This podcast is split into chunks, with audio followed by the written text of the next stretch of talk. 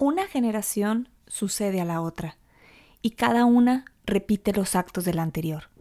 Solo un instante antes de morir, descubren que era posible soñar y dibujar el mundo a su manera, para luego despertar y empezar un dibujo diferente. Los recuerdos del porvenir de Elena Garro. Los capítulos de vida son esos momentos que nos dejan una huella y le van dando forma al libro de nuestra propia historia. Este espacio está dedicado a compartir reflexiones y recomendaciones de libros que nos han marcado. Soy Lilian de León y te invito a encontrar en los libros algunas respuestas para nuestros propios capítulos de vida. Bienvenidos.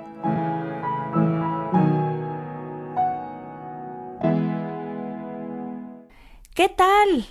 Muchas gracias por escuchar capítulos de Vida Podcast. Me da muchísimo gusto que estés una vez más escuchando una recomendación de libros. El día de hoy tengo eh, la alegría de compartirte un libro que en lo personal me gustó mucho, de una autora mexicana, Elena Garro. Y el libro, como les comentaba en un principio con la frase, es Los recuerdos del porvenir. Bueno, este libro eh, llegué a él paseando por la librería me tocaba elegir el libro para el club del libro y me brincó, lo vi, Elena Garro.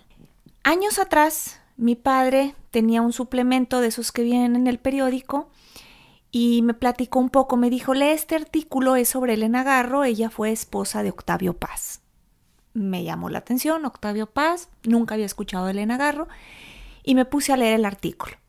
Y pues para mi sorpresa, vi la vida tan difícil que había tenido Elena Garro junto a Octavio Paz, debido al machismo de este último y de la manera en que no la dejaba brillar, que no la dejaba ser una escritora. Y bueno, el resto es historia.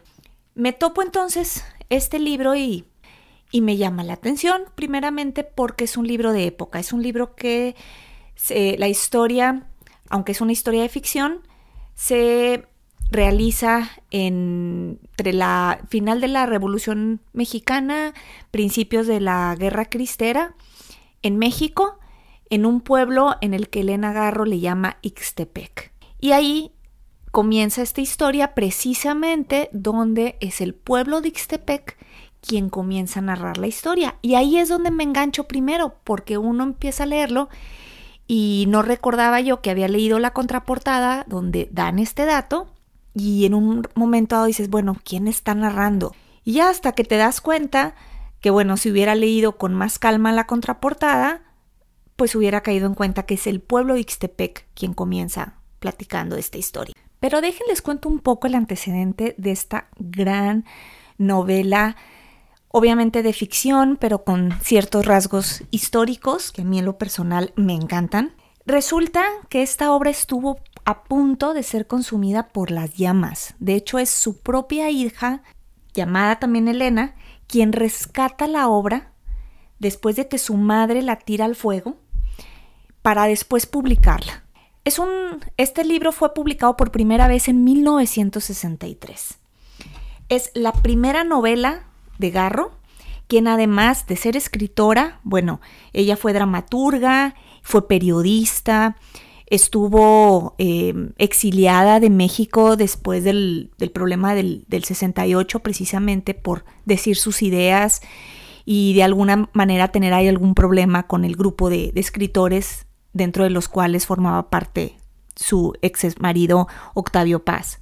La novela fue escrita en 1953 pero sale a la luz, como les comentaba, 10 años después.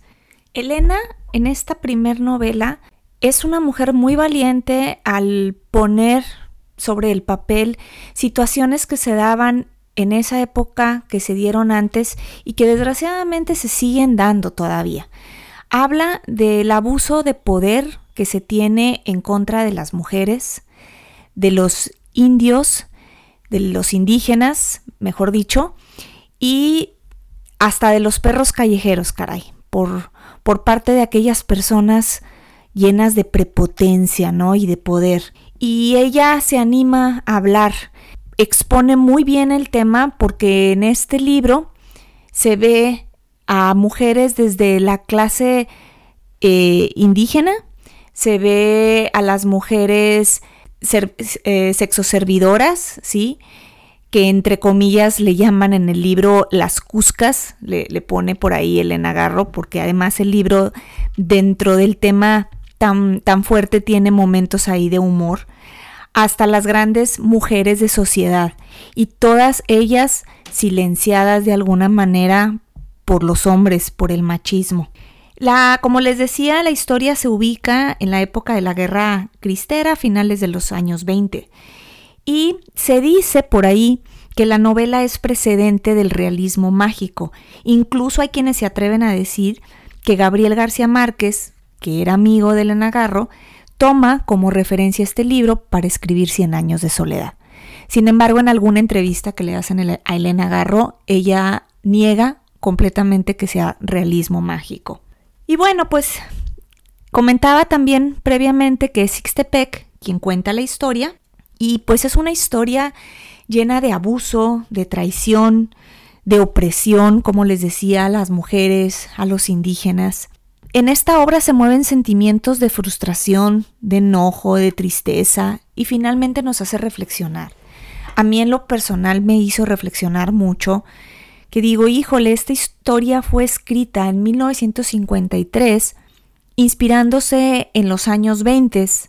Ahorita estamos en 2023 y estos abusos se siguen cometiendo.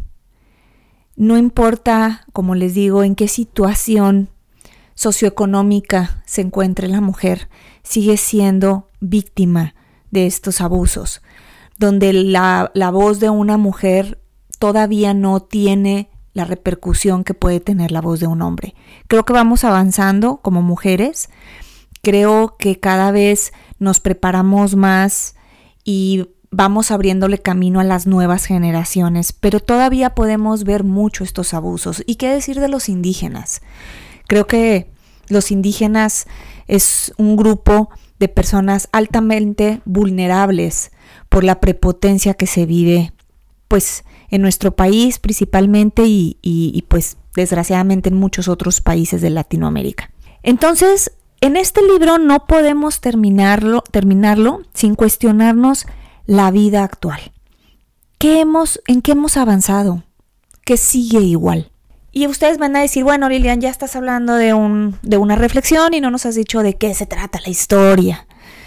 Bueno, la historia transcurre en una sociedad pequeña, esas de pueblo, bien dicen por ahí, pueblo chico, infierno grande, ¿no? Donde todos se conocen, eh, todo el mundo conoce a las familias de sociedad y más en esta, en esta época, con muchísima servidumbre, obviamente eran los mismos indígenas quienes eran la servidumbre de las clases económicamente privilegiadas, ¿no? Sin embargo, donde en una época donde la mujer era criada para casarse, para servir al hombre, ¿no? De repente, pues llega un, grupo de soldados dirigidos por el general Francisco Rosas y su, humor de, este general se definía por su relación con Julia.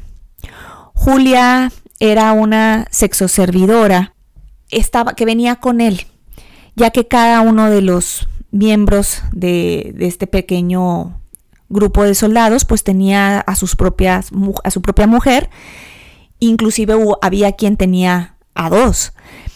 Y por ahí nos hacen ver también cómo estas mujeres, pues bueno, no habían llegado a sus vidas por decisión propia, sino que habían sido raptadas, secuestradas de alguna manera, eh, arrebatadas de sus familias para estar con ellos. Y Julia, bueno, es un personaje muy, muy interesante. Ella cambia el futuro del pueblo de acuerdo, bueno, más bien no ella, la gente le echaba la culpa a ella, porque de acuerdo como se sintiera el general Rosas con Julia, pues iban a hacer sus acciones o sus decisiones en el pueblo.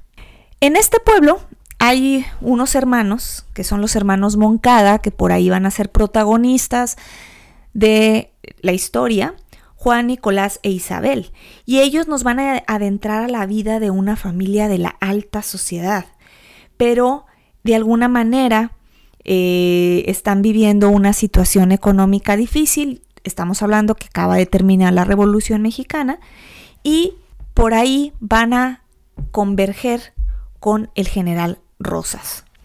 La novela se divide en dos partes, ¿sí?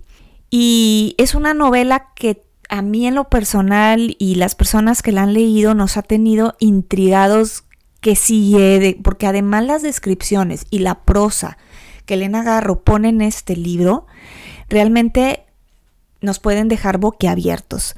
Qué manera de escribir tan elocuente, creativa. Eh, estamos viendo momentos de sufrimiento, momentos de tensión y de repente saca por ahí un, un chispazo que te saca una sonrisa. Entre ellos, eh, mi personaje favorito es Juan Cariño, por ahí. Mm, no les quiero adelantar mucho quién era, pero sí les digo que era el que defendía las letras y defendía las, las palabras. De hecho, él decía por ahí que las palabras debían, debían permanecer secretas, porque, porque si los ignorantes se valían de ellas, podían provocar sufrimientos. Puedo sacar muchísimas frases, bueno, mejor dicho, saqué muchísimas frases, ¿no? Como, por ejemplo, una de las señoras de sociedad también por ahí dice que no todas las mujeres pueden gozar de la decencia de quedarse viudas. Y este comentario viene a flote ya que ella había enviudado, pero al momento en que enviuda se libera, se libera de un de un esposo controlador, y esta señora tenía a su hija que obviamente estaba, entre comillas, preparando, preparándola para casarse, para encontrar un buen marido, pero en el fondo la madre no estaba eh, con prisa de que ella consiguiera un marido por la experiencia que había tenido. Entonces aquí Garro, eh, Elena nos muestra cómo la mujer desde diferentes posiciones sociales tiene esa represión en cuanto a la libertad de expresión y obviamente de acción. La novela de veras es muy buena, las frases que tiene, es un buen libro para a lo mejor leerlo en un club de lectura. Bueno, fue la manera en que nosotros lo hicimos, que yo lo leí y da mucha tela de dónde cortar. Frases como ustedes tienen la fuerza pero no tienen la razón. La risa borra las lágrimas. La memoria es traidora y a veces nos invierte el orden de los hechos. Y así yo podría mencionarles muchas, muchas frases. Una lectura que sin lugar a dudas va a hacer que se les vaya el tiempo volando, que no quieran dejar de leer porque es un libro muy interesante, como les digo, con mucha elocuencia. Y bueno, ya si se ponen a ver quién fue Elena Garro y investigamos un poco más de ella, pues es increíble conocer su historia, conocer todo lo que vivió, por todo lo que luchó. Indiscutiblemente es una mujer que tiene que ser más conocida en México, que como mujeres debemos de investigar sobre su vida, sobre lo que hizo, sobre su lucha, sobre cómo defendió a su hija, Elena Garro, eh, cómo eh, defendió a, Elena Paz, su hija. Eh, inclusive ella le escribe a Octavio Paz, ya como su ex marido, una carta donde se desvela la relación que hay entre ellos y inclusive cómo Octavio Paz en algún momento se refirió a su hija Elena Paz, etiquetándola como incoherente. Elena Garro le reprocha que Octavio nunca la quiso, ni siquiera asistió el día que ella nació. En fin, creo que los recuerdos del porvenir traen más allá que una novela, traen la historia de una autora mexicana maravillosa. No sé si por ahí también ya se me pasó comentarles que es un libro que obtuvo el premio Javier Villaurrutia, recién fue publicado, y es un libro que a lo mejor por muchos años estuvo en silencio, que no fue mucho dado a conocer y que ahorita de alguna manera está tomando otra vez importancia. Es para mí una lectura obligada para las mujeres que nos gusta leer, por la esencia y la pasión con la que escribe Elena Garro. En verdad es mi recomendación, anímense a leerlo. Como les digo, no es un libro muy grande, es un libro al contrario para leerse más de una vez y poder saborearlo y disfrutar cada uno de sus párrafos. Pues bueno, hasta aquí eh, mi comentario sobre los recuerdos del porvenir. Muchísimas gracias por escuchar este episodio y una disculpa porque había estado un poco en silencio algunos meses, pero aquí estamos ya retomando estas recomendaciones de libros y para mí es un gusto poder compartirles y próximamente también tendré nuevos invitados que de seguro nos van a hacer muy buenas recomendaciones de libros. Y recuerda, me puedes seguir en mis redes. En Instagram me encuentras como arroba los capítulos de vida. En Facebook también estoy como capítulos de vida. Por ahí me puedes encontrar. Y en Twitter y ahora en Threads también como capítulos de vida. En todos me encuentras de la misma manera. Pues muchísimas gracias hasta aquí. Y no me quiero despedir sin antes la frase ya célebre de este podcast. En cada libro podemos encontrar respuestas para nuestros propios capítulos de vida. Hasta la próxima.